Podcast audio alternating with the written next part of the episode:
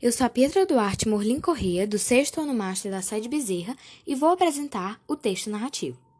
Uma das principais características do texto narrativo é a presença de um narrador.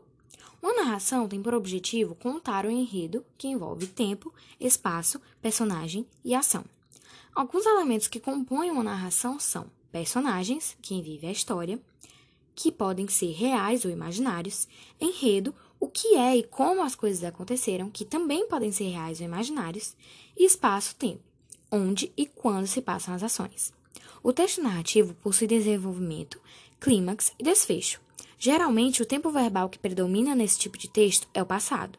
São classificados como textos narrativos romances, contos, fábulas, depoimentos, relatos, crônicas, novelas e piadas. Na literatura brasileira, temos grandes autores que se destacam em narrativas, como Clarice Lispector, Graciliano Ramos, Lídia Fagundes Telles, Machado de Assis, Raquel de Queiroz e muitos outros. Escolhi destacar aqui as obras narrativas de Raquel de Queiroz, por ser uma escritora e romancista nordestina e cearense, sendo a primeira mulher a ingressar na Academia Brasileira de Letras.